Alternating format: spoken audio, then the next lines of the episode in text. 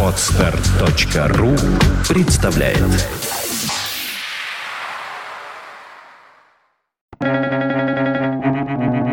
Свободное радио Компьюлента Возможно, самым главным результатом всякого образования является способность человека делать то, что должно, независимо от своего желания. Томас Генри Хаксли.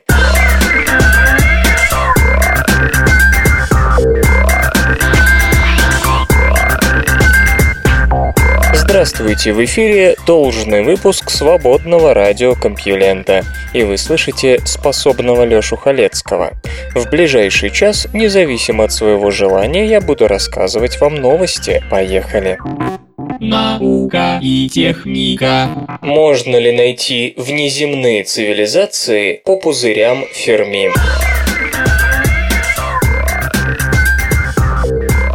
Ричард Керриган из Национальной ускорительной лаборатории имени Энрико Ферми, США, рассматривает понятие пузыря Ферми, группа близких сфер Дайсона, и анализирует его пригодность как средство поиска следов внеземных цивилизаций высокого уровня развития. Мы не раз рассказывали о том, что поиск инопланетян – дело непростое и совершенно без гарантий. Все помнят, как в 1977 году проект сети получил пресловутый вау-сигнал из созвездия Стрельца, примерно в двух с половиной градусах к югу от звездной группы Хи Стрельца, и то, как любые попытки поймать его вновь постоянно проваливались. Иными словами, даже если сети и обнаружила сигнал внеземной цивилизации, то происходят подобные события редко, реже, чем раз в 35 лет, и бессистемно. А нам нужны твердые свидетельства. И Ричард Керриган решил, что таким свидетельством могут стать пузыри Ферми. Немного истории. В 1960-м Фриман Дайсон предположил, что при достижении определенного уровня энергопотребления цивилизация вынуждена построить и поддерживать исправной сферу Дайсона. Даже термоядерный синтез не сможет дать столько энергии, сколько термоядерные процессы внутри собственной звезды, ведь ее масса на порядок и более превосходит совокупную массу планет, не говоря уже о том, что те вряд ли получится целиком и полностью использовать на термоядерное топливо. Сфера Дайсона – это сверхтонкая сферическая оболочка большого радиуса. В случае Солнечной системы не менее одной астрономической единицы со звездой в центре. Сверхразвитая цивилизация будет, по мысли господина Дайсона, использовать подобное сооружение для тотальной, почти без потерь утилизации энергии центральной звезды. Астроном предлагал искать развитые внеземные цивилизации именно по таким сферам. Дело в том, что полностью непрозрачную сферу сделать нельзя, иначе ее внутренности со временем перегреются. Часть излучения будет уходить, но оно будет, по мысли Дайсона, нетипичным. Иными словами, даже относительно массивные звезды будут давать мало света. При этом их температура в инфракрасном диапазоне должна быть беспримерно большой. Отличный выход. Да вот только еще Станислав Лем метко подметил, что парадокс Ферми, скорее всего, объясняется не тем, что сверхразвитых внеземных цивилизаций нет, а тем, что мы не можем отличить следы их деятельности от природных явлений. Слишком уж масштабно влияние таких культур на окружающее пространство. И действительно, свет от звезд, окруженных газопылевыми туманностями, будет для телескопов выглядеть абсолютно так же, как звезда, взятая в сферу Дайсона, особенно учитывая то, что мы не знаем, какой именно процент прозрачности выберет та или иная внеземная цивилизация, чтобы получить достаточное количество энергии и при этом не перегреть внутренности своей сферы. Господин Керриган учел эту трудность, но пошел дальше. Когда внеземная цивилизация утилизирует энергию светила, она двинется к окружающим звездам. Достигнув их, колонисты построят там очередные сферы Дайсона, и постепенно возникнет пузырь, плотная группа сфер вокруг близлежащих Солнц. В глазах земных астрономов в оптическом диапазоне это будет выглядеть как звезды, находящиеся в туманности, но при этом прилично светящиеся в инфракрасном диапазоне. Ричард Керриган называет такую группу пузырем Ферми.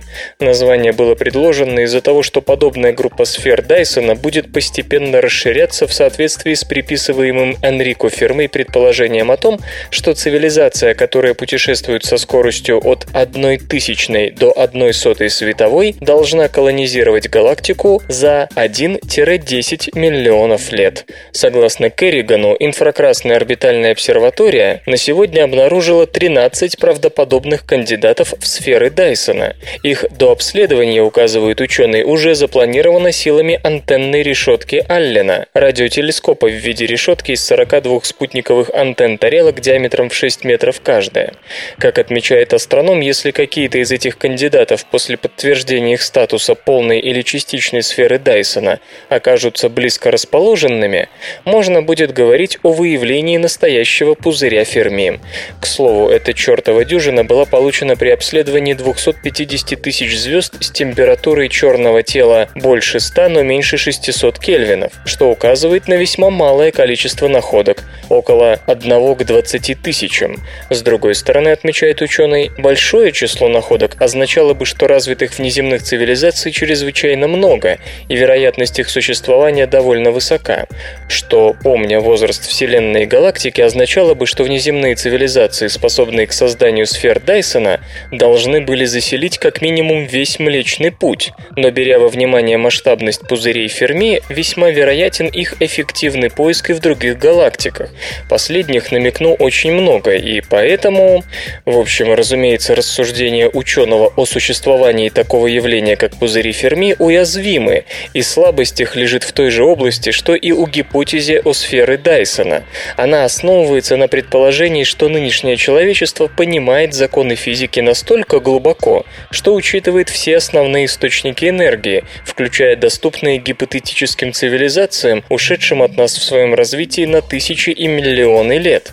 Такая мысль уже риск. Несмотря на то, что еще в 16 веке на Земле были люди, полагавшие, что у планет других звезд живут разумные существа, вряд ли уровень знаний этого столетия позволял точно ответить на вопрос о, скажем, тех же источниках энергии этих далеких разумников. Предполагать, что за 500 лет мы продвинулись в понимании физики настолько далеко, чтобы гарантировать, что кроме искусственного термоядерного синтеза и утилизации энергии естественного звездного термоядерного синтеза у сверхцивилизации нет ничего другого, может оказаться не самым лучшим вариантом. Обнаружен, возможно, самый молодой пульсар.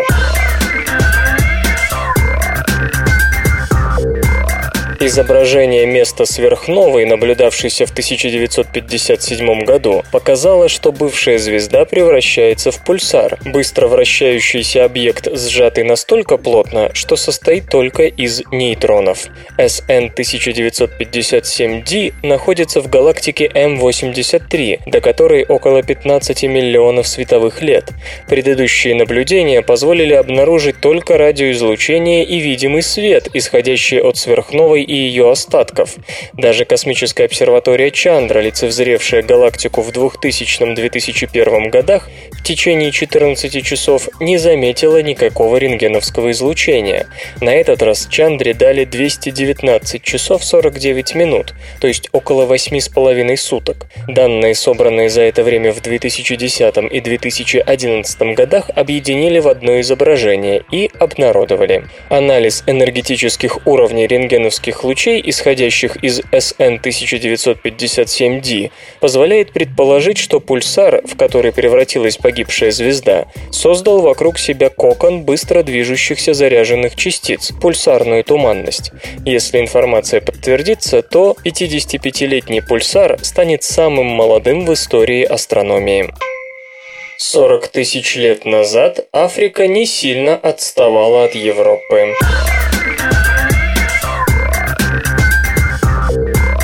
Верхний палеолит начался в Южной Африке более чем на 20 тысяч лет раньше, чем считалось, примерно в то время, когда люди заселяли европейский континент. К такому выводу пришла интернациональная группа ученых во главе с сотрудниками Колорадского университета. По новым данным, поздняя стадия раннего каменного века на юге Черного континента стартовала 42-44 тысячи лет назад, отмечает ведущий автор Паоло Вилья. Именно на На это указывала калибровка радиоуглеродных дат органических артефактов, принадлежащих культуре Сан и найденных в пограничной пещере, которая расположена в горах Лебомбо на границе ЮАР и Свазиленда. Кстати, впервые эту пещеру заселили 200 тысяч лет назад. Среди артефактов – бусы из скорлупы страусиных яиц, тонкие костяные наконечники стрел, палки-копалки, остатки липкого вещества, с помощью которого наконечники и топоры крепились к рукояти, а также пчелиный воск, использовавшийся, вероятно, для приготовления этого состава. Кроме того, обнаружены обработанные огромные клыки представителей семейства свиньи, которыми строгали дерево и кости с насечками, помогавшими считать. Палки-копалки дали около 40 тысяч лет. С нею связаны просверленные, но разбитые камни, которые крепились к палке. Женщины пользовались ими для того, чтобы выкапывать корнеплоды и личинки термитов. Эта практика дожила до исторических времен.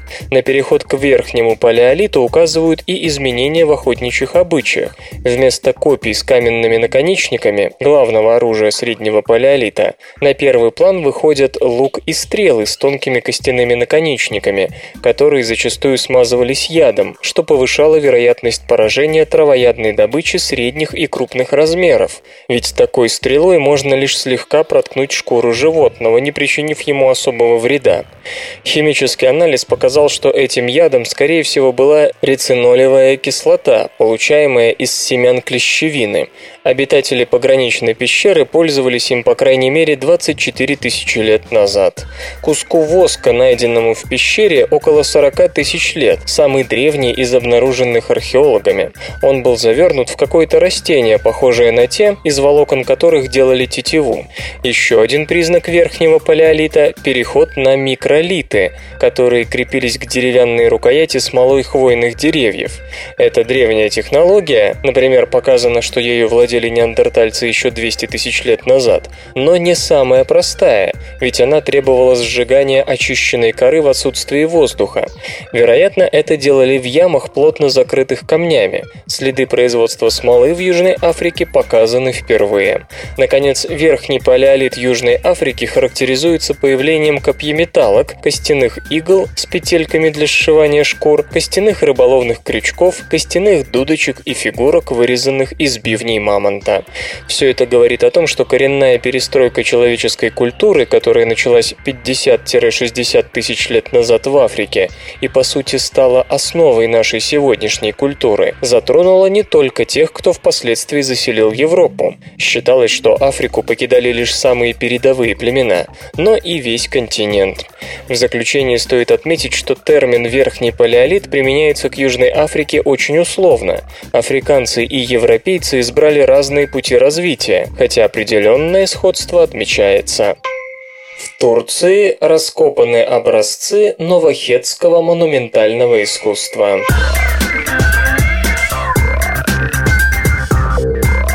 Международная группа, ведущая раскопки на юго-востоке Турции по проекту Таиенат, обнаружила колоссальное скульптурное изображение человека и полукруглую базу колонны, богато украшенную с одной стороны.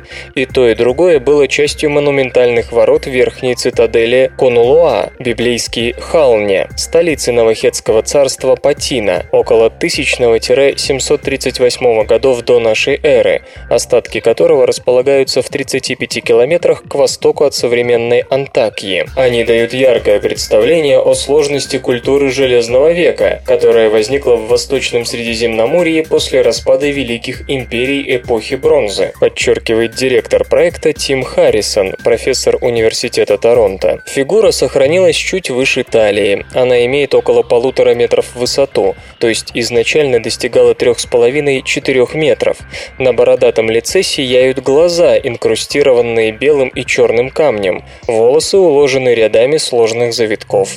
Обе руки согнуты в локте, запястья украшены браслетами с львиными головами. Правая держит копье, а левая стебель пшеницы. Защищает фигуру нагрудник в форме полумесяца.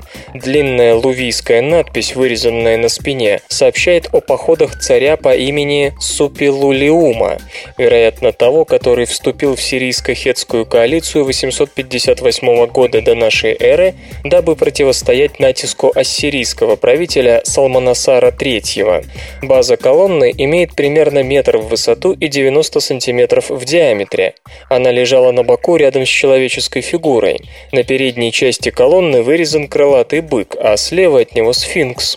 Правая сторона плоская и без отделки, то есть была обращена к стене.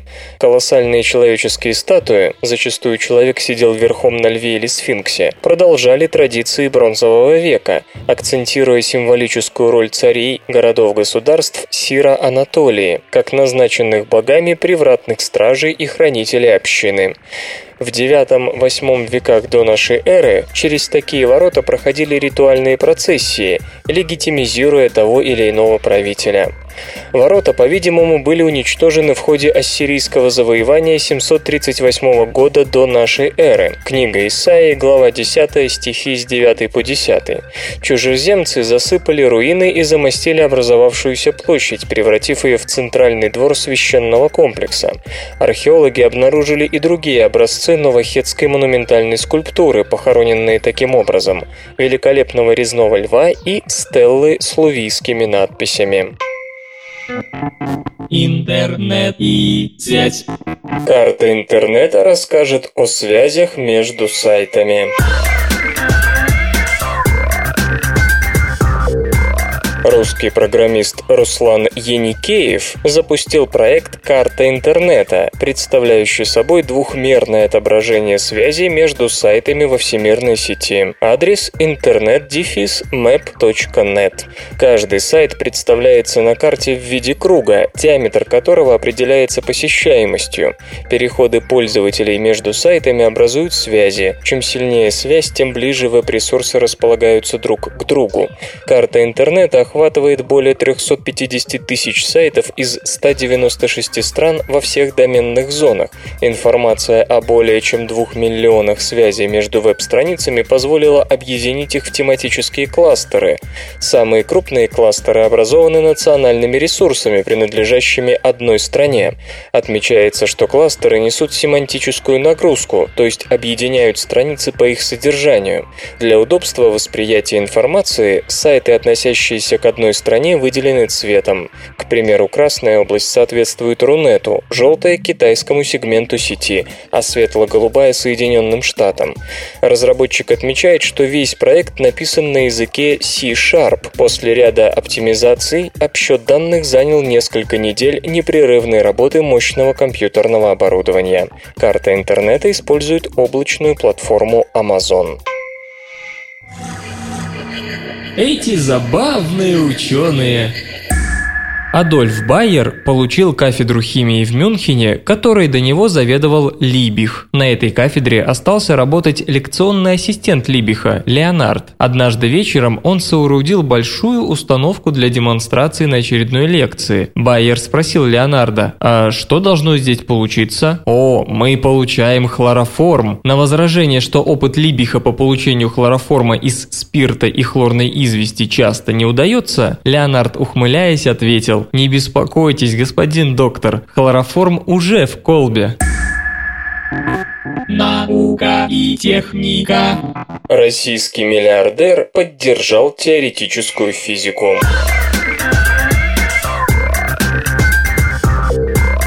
Российский миллиардер, променявший научную работу на инвестиции в социальные сети и прочие интернет-проекты, учредил самую крупную ежегодную премию в истории науки – 3 миллиона долларов каждому. Для сравнения, прошлогодняя Нобелевская премия составила миллион сто тысяч долларов.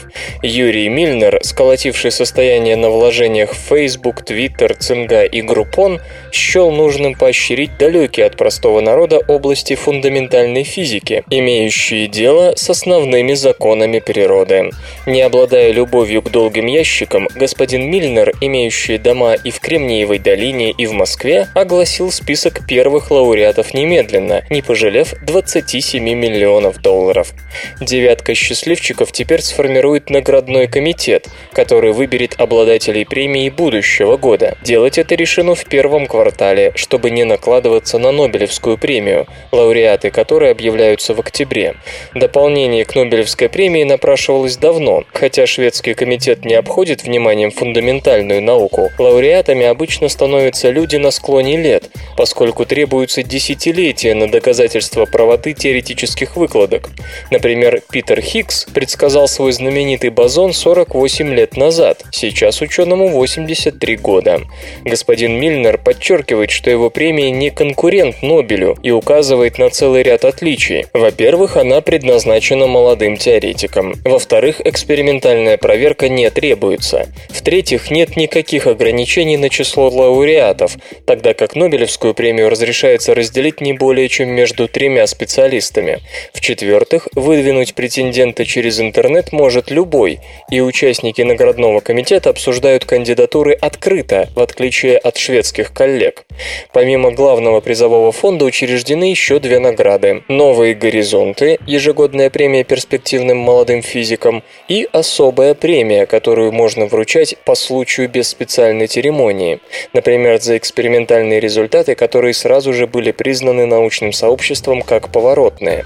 Кандидат наук, специалист по теоретической физике Юрий Мильнер, которому сейчас 50, оставил Московский государственный университет в 1985 году.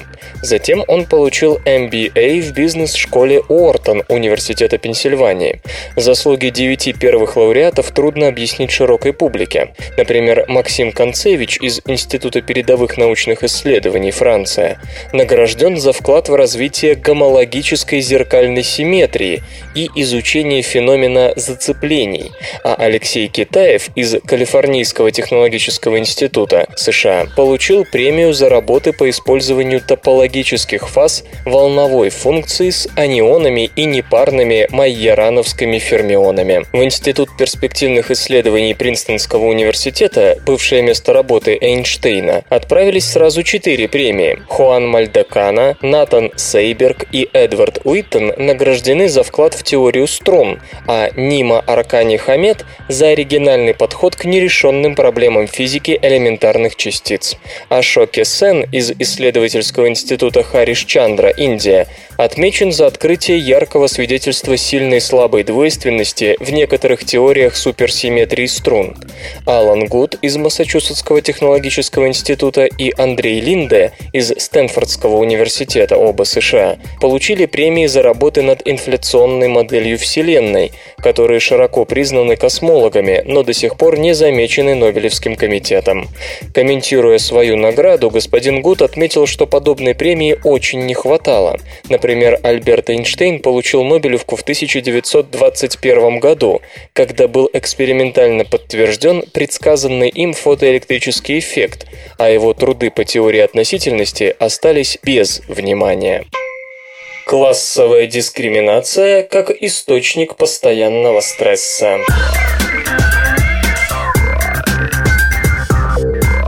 Низкое социальное положение вредит здоровью не только через физические лишения, но и посредством психологического стресса, который бедняк испытывает от социальных стереотипов. Все знают, что бедняки чаще болеют. Это может быть связано с тем, что у них не хватает денег на качественное медицинское обслуживание и профилактику, или с тем, что бедняки не всегда имеют возможность вести здоровый образ жизни, растрачивая силы на тяжелый труд. Психологи из Корнеллского университета это предлагают еще одну причину плохого здоровья у представителей низших социальных слоев. По их мнению, важную роль тут играет классовая дискриминация, отношение богатых к бедным.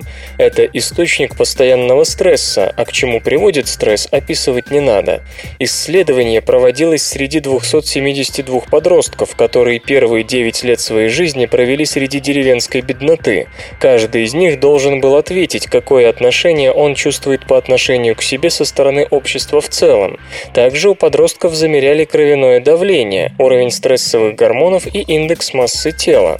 Все эти параметры отслеживались на протяжении длительного времени. Таким образом, исследователи пытались выяснить причину аллостатической нагрузки, то есть насколько стресс превосходит способность организма справиться с ним.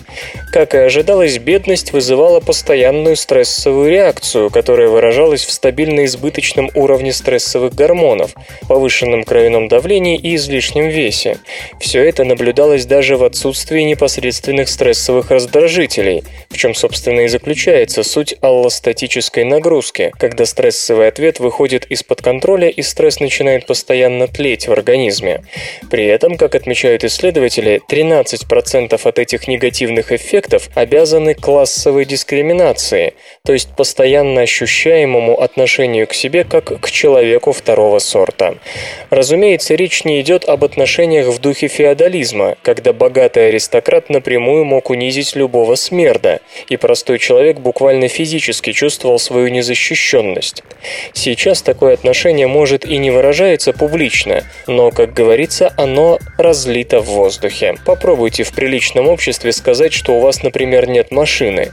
Если учесть, что вся массовая культура и культурные коды формируются прежде всего приличным обществом, то получится, что человек с малым достатком находится едва ли не под постоянным психологическим прессом, а отсюда и повышение уровня стрессовых гормонов и высокое кровяное давление и множество стрессовых заболеваний.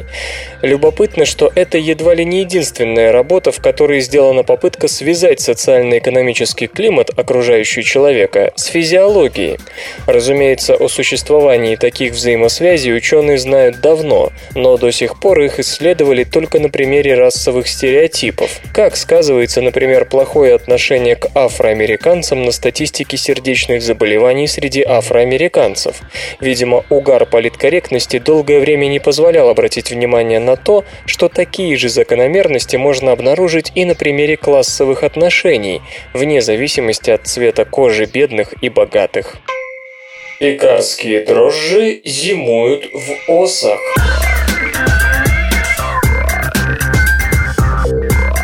Ученые выяснили, как дрожжам удается пережидать неблагоприятные условия и расселяться на новые территории.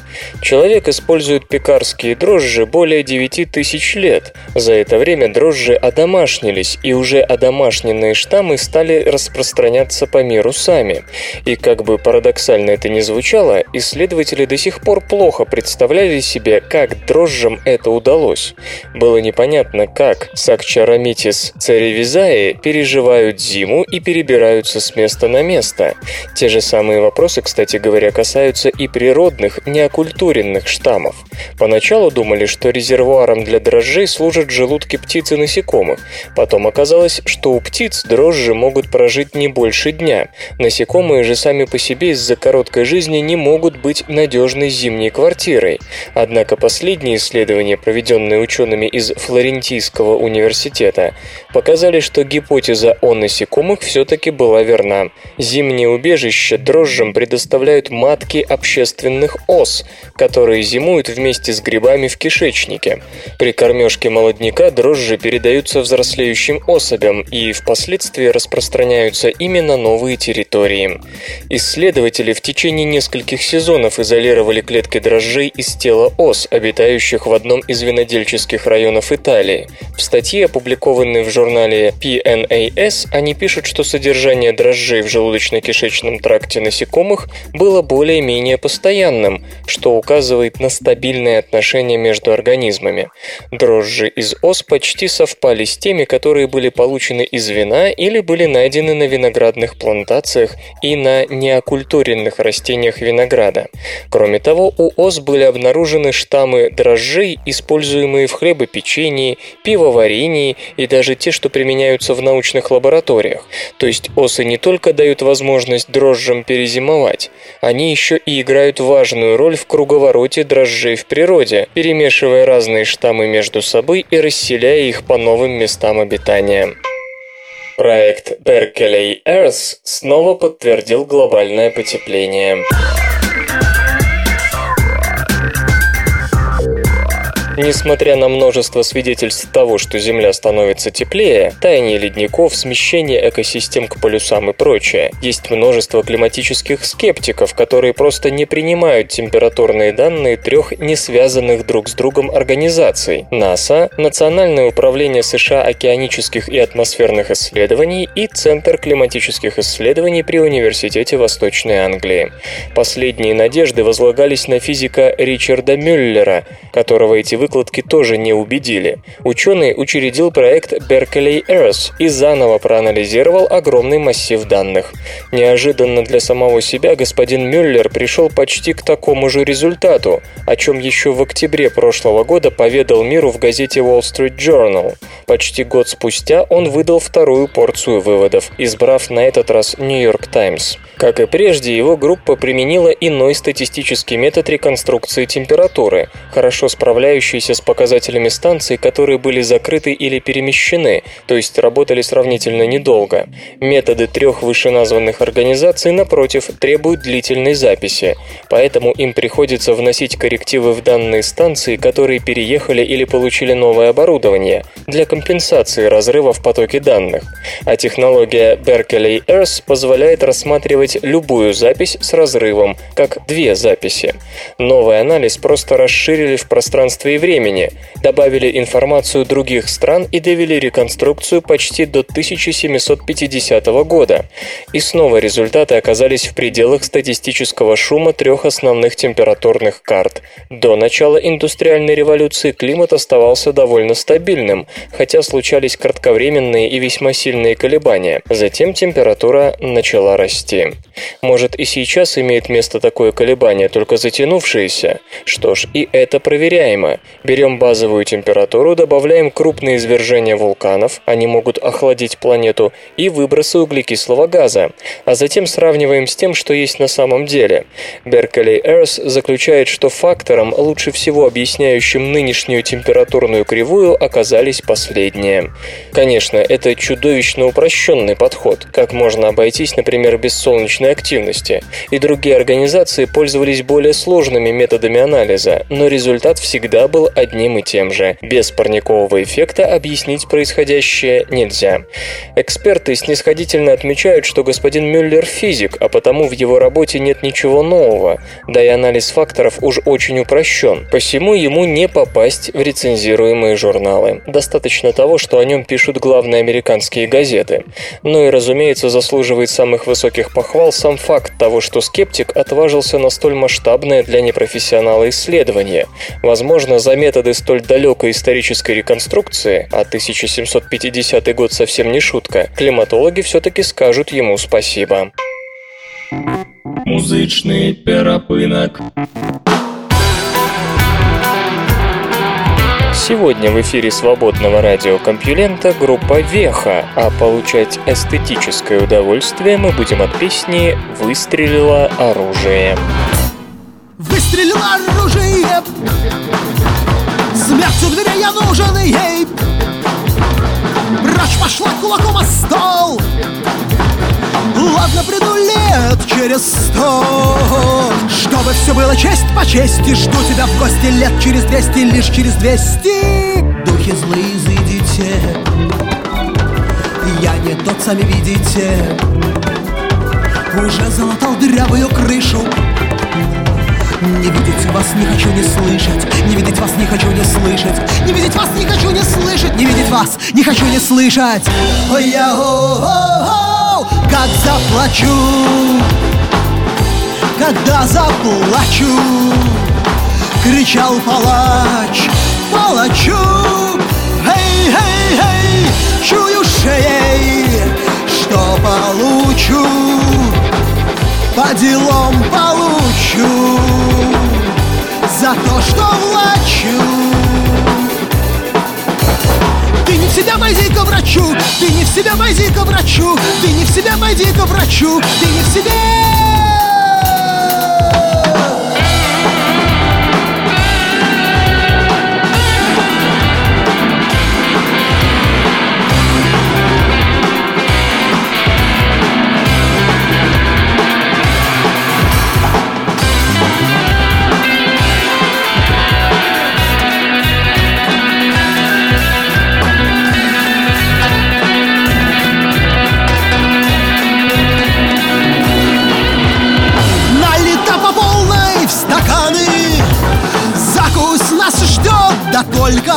в капканах Жизнь их расставила вместе со смертью. Живая с косой, а пьяная с плетью. Поисчезали друзья и враги. Пес обложил матом благим, матом благим. Духи злые, изыдите Я не тот, сами видите. Уже залатал дырявую крышу не видеть вас не хочу не слышать. Не видеть вас не хочу не слышать. Не видеть вас не хочу не слышать. Не видеть вас не хочу не слышать. Ой, я как заплачу. Когда заплачу Кричал палач Палачу. Эй, эй, эй Чую шеей Что получу. По делам получу За то, что плачу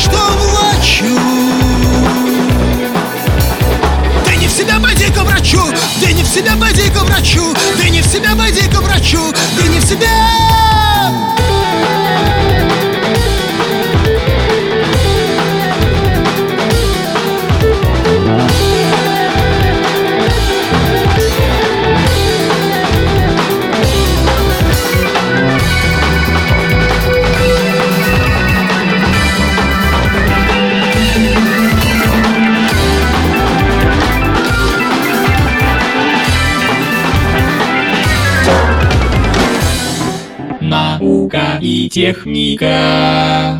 Опасен ли кофеин для океана? Экологи нашли еще одну зону загрязнения морской воды кофеином, на этот раз на Тихоокеанском побережье США. Что приходит нам в голову в первую очередь, когда мы слышим о загрязнении моря? Нефть, мазут, разные нефтепродукты, отходы предприятий химической промышленности, бытовые отходы. Тут нельзя не вспомнить легендарное Тихоокеанское мусорное пятно. Исследователи из Университета Портленда и Вашингтонского университета, оба США, сообщают еще об одном виде загрязнения – кофеиновом. Кофеин был найден в морской воде вблизи северо-западного побережья США, где сконцентрированы центры производства кофе. Экологи анализировали пробы воды, взятые поблизости от очистных сооружений, в устьях рек, в населенных пунктах. Оказалось, что содержание кофеина, условно говоря, в городских водах, было едва заметным и с трудом дотягивало до 9 нанограмм на литр. Прибрежные воды были загрязнены намного сильнее. В них содержание кофеина составляло 45 нанограмм на литр. Исследователи объясняют это тем, что очистные сооружения, имеющие отношение непосредственно к городскому водному хозяйству, просто тщательнее контролируются. Кроме того, кофеин не такой уж очевидный загрязнитель, чтобы санитарные санитарные службы обращали на него особое внимание. До сих пор за ним, если где и следили систематически, то только в пресноводных водоемах. С другой стороны, присутствие кофеина в морской воде было зарегистрировано на Атлантическом побережье США рядом с Бостоном, в Средиземном и Северном морях. Известно, что в морской воде он существует около 30 дней. С другой стороны, непонятно, как он влияет на экосистему. Массовой гибели организмов от переизбытка кофеина в среде пока не наблюдалось. Однако исследователи обнаружили, что литеральные моллюски после обработки кофеинов в тех концентрациях, в которых он был обнаружен в морской воде, увеличивают синтез специальных белков, связанных с реакцией на экологический стресс. Так что кофеин может влиять на флору и фауну постепенно, работая как скрытый, но действенный стрессовый фактор. Более точно понять опасность кофеинового загрязнения помогут дальнейшие исследования. И тут стоит отметить, что кроме обычных нефти и мусора, потенциальными загрязнителями могут стать самые разные вещества, от гормональных препаратов до подсластителей, используемых в пищевой промышленности. Известно, например, что эстроген, содержащийся в противозачаточных средствах, оказавшись в воде, способствует сокращению рыбных популяций и межвидовому скрещиванию. И опасность загрязнителей такого рода в том, что на них традиционно обращают меньше внимания. Что до кофеина, то, как полагают экологи, его можно использовать как сигнальное вещество, поскольку его присутствие указывает на целый спектр других загрязнителей. О льдах и людях.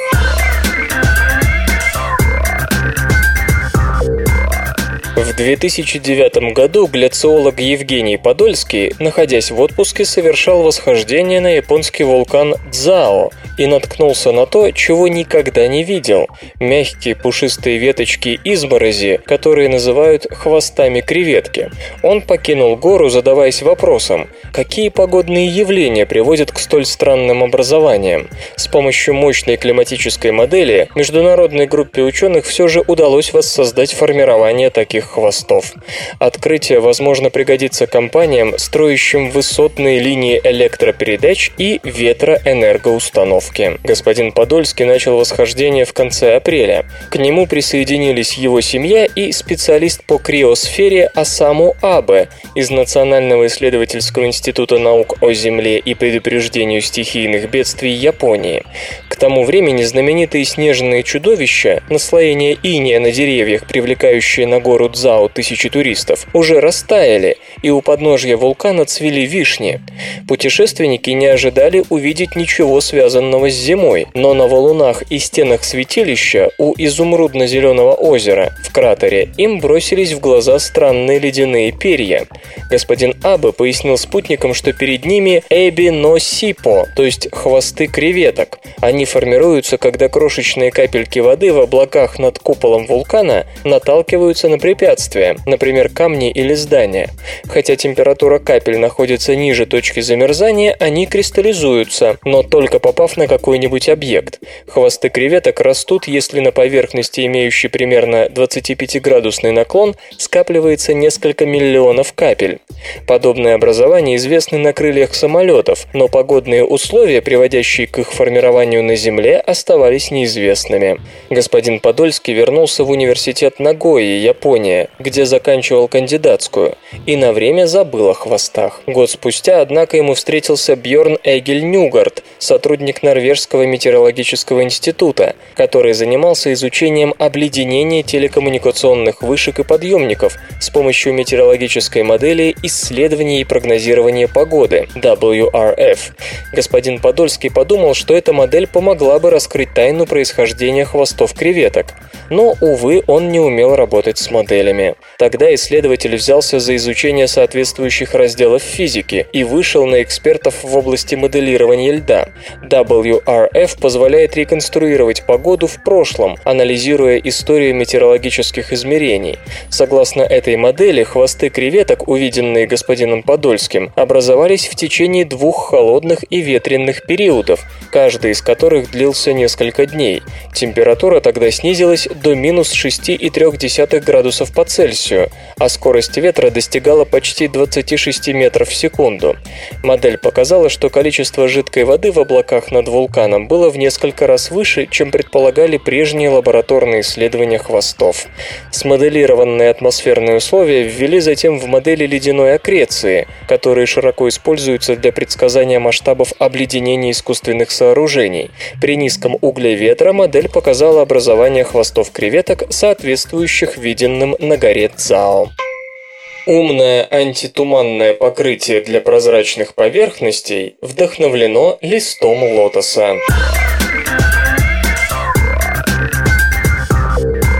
Китайские ученые использовали наночастицы оксида кремния, напоминающие по форме и полостям малину-ягоду, для создания прозрачного водоотталкивающего самоочищающегося покрытия для стекла и других прозрачных поверхностей. А вдохновлял их лист лотоса, хорошо известный своими водоотталкивающими свойствами, которые происходят из мельчайших текстурированных бугорков, покрывающих его поверхность. Супергидрофобные поверхности, такие как лист лотоса, лотоса обладают выдающимися водоотталкивающими способностями, которые влекут за собой появление антибликовых, противообледенительных и, конечно, антикоррозийных средств. Лист лотоса за счет своей оригинальной мелкобугорковой поверхности не приемлет не только воду, но и пыль, позволяя мечтать и говорить об умном материале со свойствами самоочистки. Принцип самоочистки довольно прост. Пыль налипает на капельки воды, сродство к которой выше, чем к гидрофобным бугоркам. Вот именно эти гидрофобные текстурированные пупырышки и решили воспроизвести подручными методами китайцы.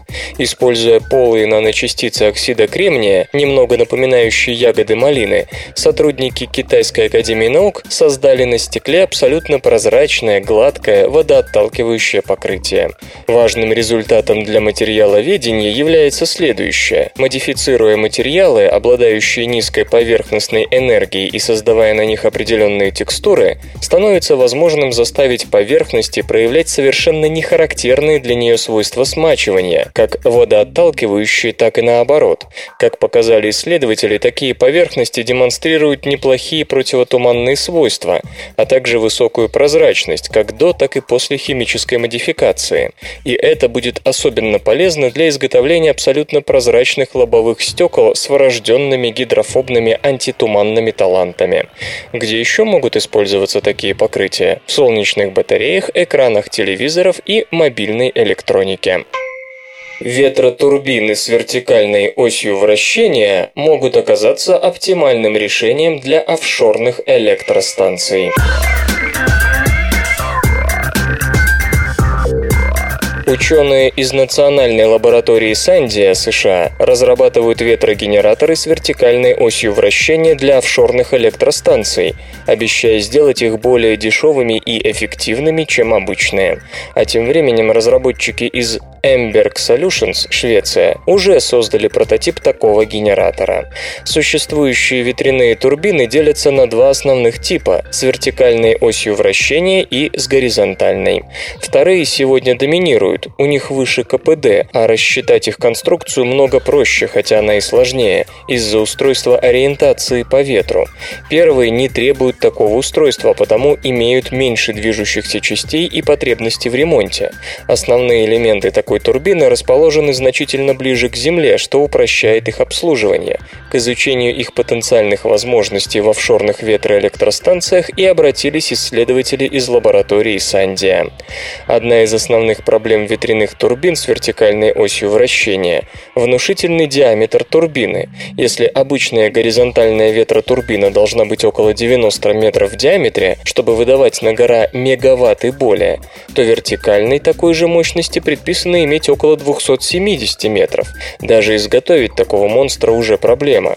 Однако, отмечают американцы, этот недостаток в значительной степени является и преимуществом.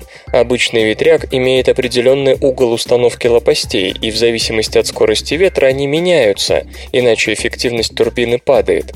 Это ограничивает потенциальный размер горизонтальной ветровой турбины, поскольку ее лопасти чувствительны к разному направлению и скорости ветра, и в нижней нижней части своей траектории и в верхней. Угол установки лопастей, оптимальный вверху, уже не будет таким внизу. Учитывая, что нынешние горизонтальные турбины могут иметь зону ометания высотой в 100 метров, больше по размерам их уже не сделать. Начнет падать эффективность. Вертикальная ветряная турбина таких ограничений не имеет. Ее эффективность не зависит от направления и скорости ветра, а угол установки лопастей не нуждается в регулировке. Он сам постоянно постоянно меняется при повороте лопастей вдоль вертикальной оси. Другим важным преимуществом проектируемой лабораторной системы называется ее повышенная устойчивость, что принципиально для офшорной ветроэлектростанции. Как оказалось, при вращении вокруг оси она сама стабилизирует себя, словно волчок или юла, и чем сильнее дует ветер, тем мощнее стабилизирующее вращение вертикальной турбины. Поэтому даже в шторм ей почти не грозит опрокидывание, движения, а потому погружаемая часть не должна, в отличие от горизонтального ветряка, касаться опорой дна. Иными словами, вертикальный ветряк плавуч, он вовсе не вкопан в морское дно. Даже якорные тросы ему нужны лишь за тем, чтобы избежать дрейфа и сноса.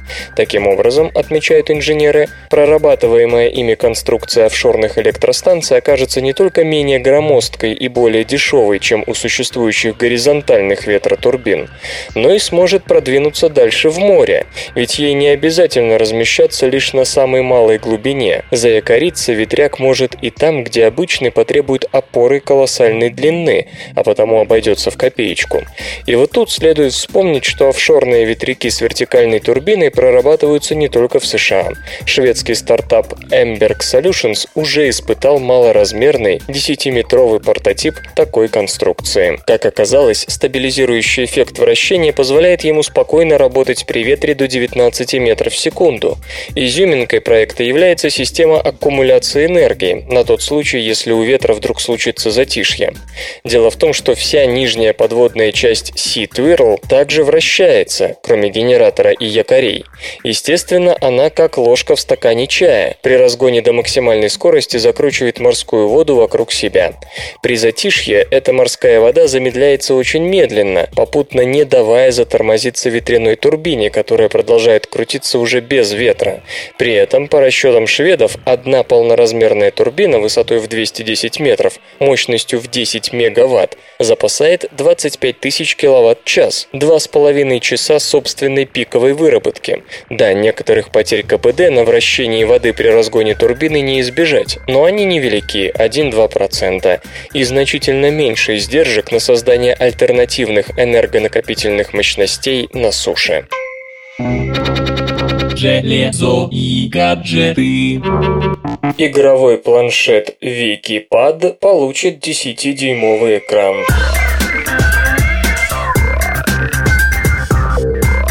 Компания Wikipad раскрыла характеристики одноименного планшетного компьютера, разрабатывающегося специально для любителей игр. Wikipad впервые демонстрировался в январе на выставке Consumer Electronics Show 2012. Тогда сообщалось, что устройство наделено одноядерным процессором с тактовой частотой 1,2 ГГц и 8-дюймовым сенсорным дисплеем с разрешением 1280 на 800 точек, позволяющим просматривать рассматривать стереоскопическое изображение без специальных очков.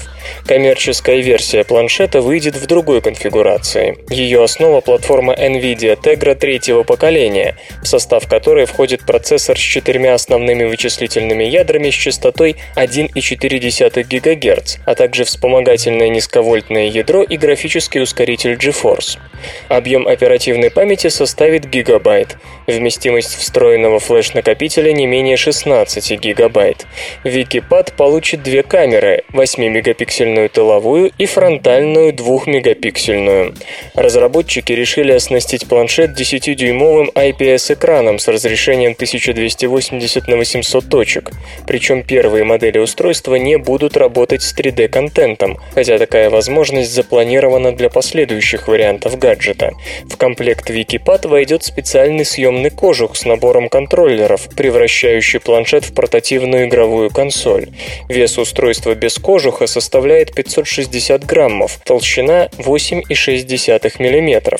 Операционная система Android 4.1 Jelly Bean. Заявленное время автономной работы на одной подзарядке аккумуляторной батареи достигает 6 часов в играх и 8 часов при просмотре видео. Об ориентировочной цене Википад пока не сообщается. Факты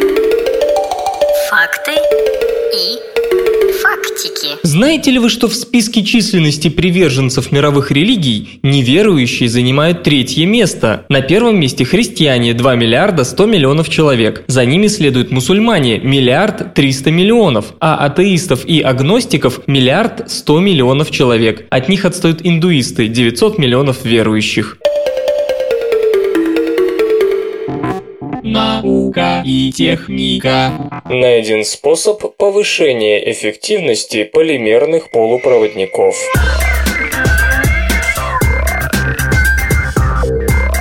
Дешевая пластиковая электроника имеет огромный потенциал, особенно в производстве светодиодов и солнечных батарей, где цена остается пока главным препятствием для внедрения устройств в повседневную жизнь.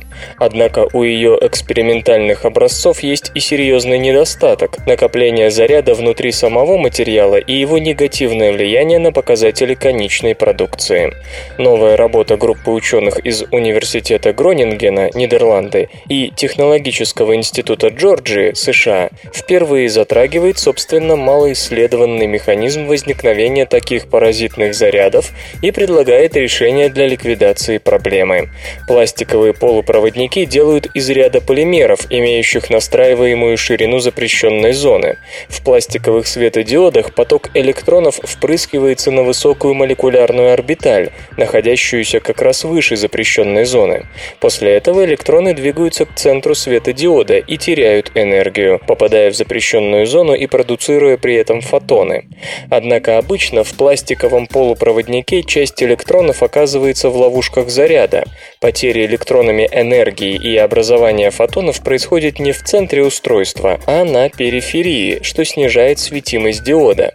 Прежде считалось, что ловушки заряда образуются из-за петель в полимерных цепях или из-за посторонних включений в полимеры.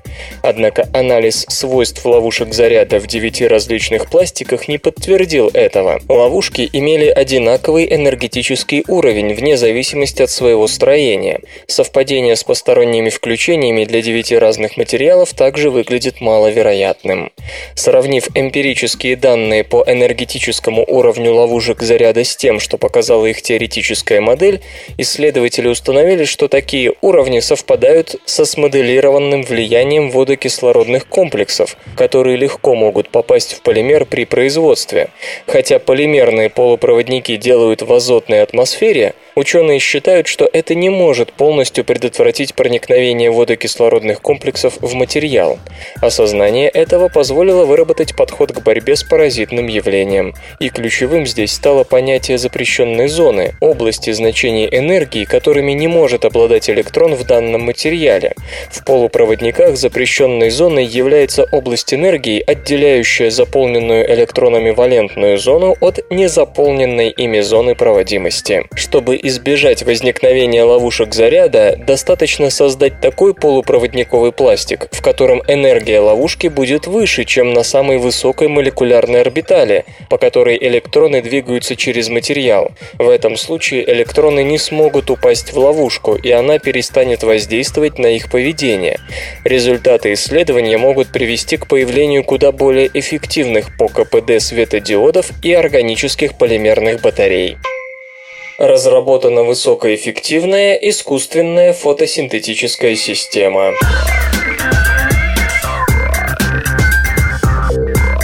Компания Panasonic анонсировала фотосинтетическую систему, которая конвертирует диоксид углерода в органические продукты с мировым рекордом эффективности в 0,2%. Причем источником энергии служит чистый солнечный свет.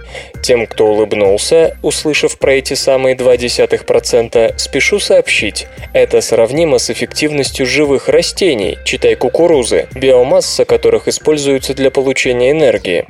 Ключевым компонентом компонентом установки служит нитридный полупроводник, делающий всю систему простой и действенной. Не буду повторять банальностей о выбросах парникового газа. Сразу же перейду к фотосинтезу. Искусственный фотосинтез имеет целью проведения прямой конверсии СО2 в органические продукты, которые затем можно было бы использовать в качестве горючего. Подобный подход решает две проблемы – исключает накопление парникового газа и в меру сил служит замене ископаемых источников энергии энергии. Прежние системы искусственного фотосинтеза нельзя было назвать ни простыми, ни эффективными из-за использования органических комплексов или многочисленных фотоэлектродов.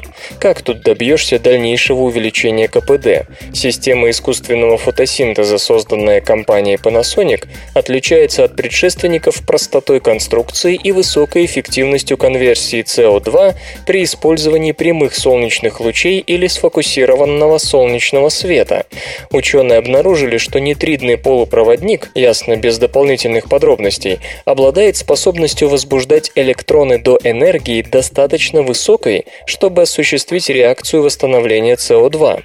Вообще говоря, нитридные полупроводники давно притягивают к себе внимание, благодаря возможности их потенциального использования в высокоэффективных оптических устройствах и блоках питания, так как этот тип полупроводников позволяет экономить энергию. Однако настоящий их потенциал раскрылся, пожалуй, только теперь, когда стало ясно, что эти материалы хороши в качестве фотоэлектродов для восстановления СО2.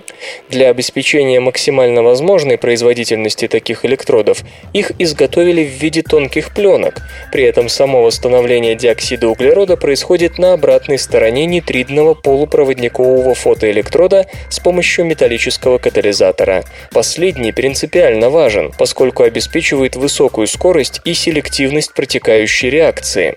Любопытно, что эта система искусственного фотосинтеза состоит только из неорганических материалов и максимально проста на физическом уровне.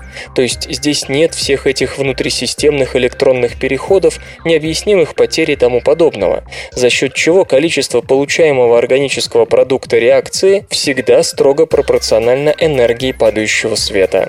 И краткий итог. Основным продуктом системы металлический катализатор нитридный полупроводник является муравьиная кислота, получаемая из СО2, воды и света с эффективностью 0,2%, что является мировым рекордом для аналогичных систем искусственного фотосинтеза и сравнимо с КПД растений, биомасса которых используется в качестве источника энергии.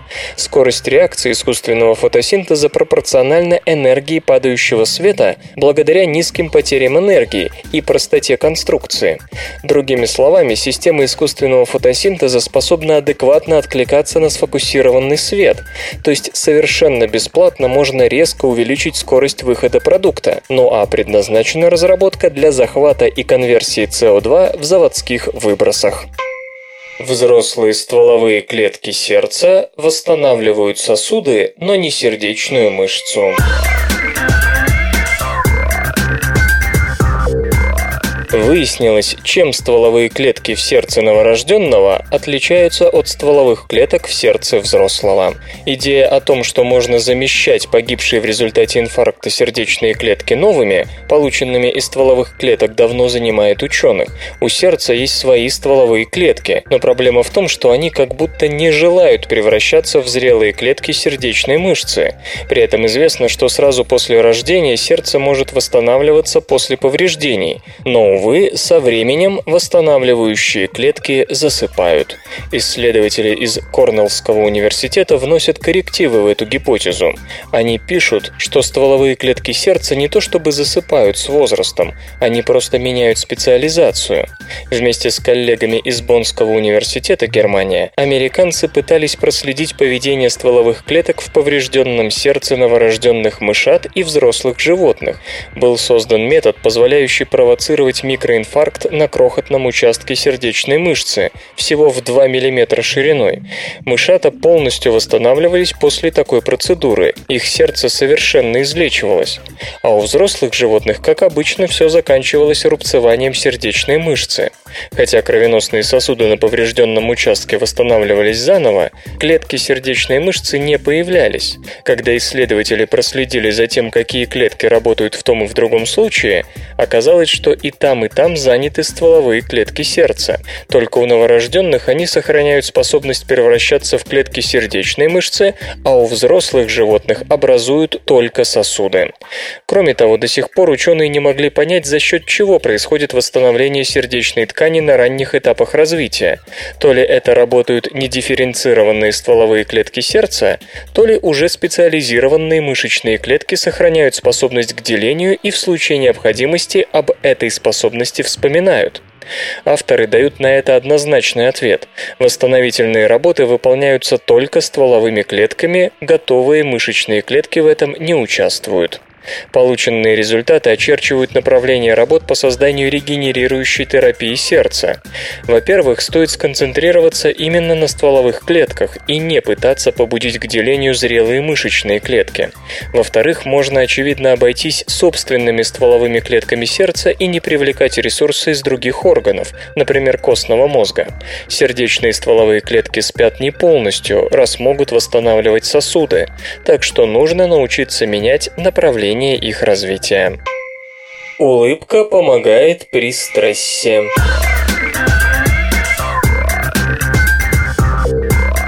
Психологи подтвердили народную мудрость о том, что улыбка помогает преодолевать трудности, с той лишь разницей, что по данным исследования, любая, даже не искренняя гримаса все равно поможет вам справиться со стрессом. Народная мудрость советует любые неприятности переносить с улыбкой. Но есть ли за этим какой-то реальный эффект? То есть, действительно ли улыбка способна прогнать плохое настроение и помочь справиться со стрессом? Чтобы выяснить это, психологи из Канзасского университета пригласили более полутора сотен добровольцев поучаствовать в следующем эксперименте. Каждого из них учили двум типам улыбок – стандартной, в которой участвуют только мышцы рта, и настоящей или искренней, или улыбки Дюшена, в которой участвуют еще и мышцы вокруг глаз. Особенность тренировок заключалась в том, что испытуемых заставляли делать улыбающуюся мину с помощью палочек для еды. Это, на первый взгляд, странное условие позволило психологам избежать слова «улыбка». Некоторые подобные просто конструировали у себя некое выражение лица, не зная, что должно получиться в итоге. После того, как все научились манипулировать с лицом, наступал черед тестов. Задания были связаны со стрессом, о чем участников эксперимента не предупреждали. Тесты были многозадачными, и среди них, к примеру, встречались и такие, когда нужно было опустить руку в ледяную воду. Выполняя задания, испытуемые удерживали на лице то или иное выражение – нейтральное, стандартную улыбку, улыбку искреннюю. В этом им помогали палочки, которые фиксировали соответствующее выражение. Одновременно у них измеряли сердечный ритм и интересовались субъективным ощущением стресса. Оказалось, что улыбка действительно улучшает наше физическое состояние. Те, кто улыбался искренне, меньше страдали от стресса, чем те, кто улыбался стандартной улыбкой. Здесь еще раз замечу, что отличие искренней улыбки от стандартной в данном случае исключительно анатомические. Они отличаются друг от друга механикой лицевой мускулатуры. Но любопытно в действительности другое. Люди, просто выполнявшие некие манипуляции с собственным лицом, которым не говорили открыто, что они в итоге должны зафиксировать улыбку, страдали от стресса несколько сильнее, чем те, кто про улыбку знал. Впрочем, отличие было не слишком значимым. Иными словами, улыбчивая гримаса действительно помогает справиться с трудностями. Как именно, вопрос уже к нейрофизиологам. Так что улыбайтесь как можно чаще, даже если вы не чувствуете радости. Просто сделайте это мимическое усилие, и будет вам счастье. Свободное радио Компьюлента.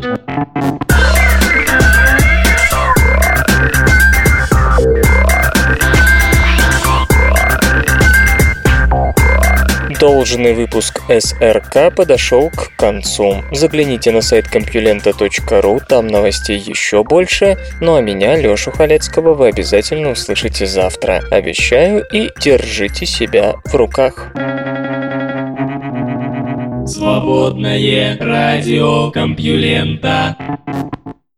Скачать другие выпуски подкаста вы можете на podster.ru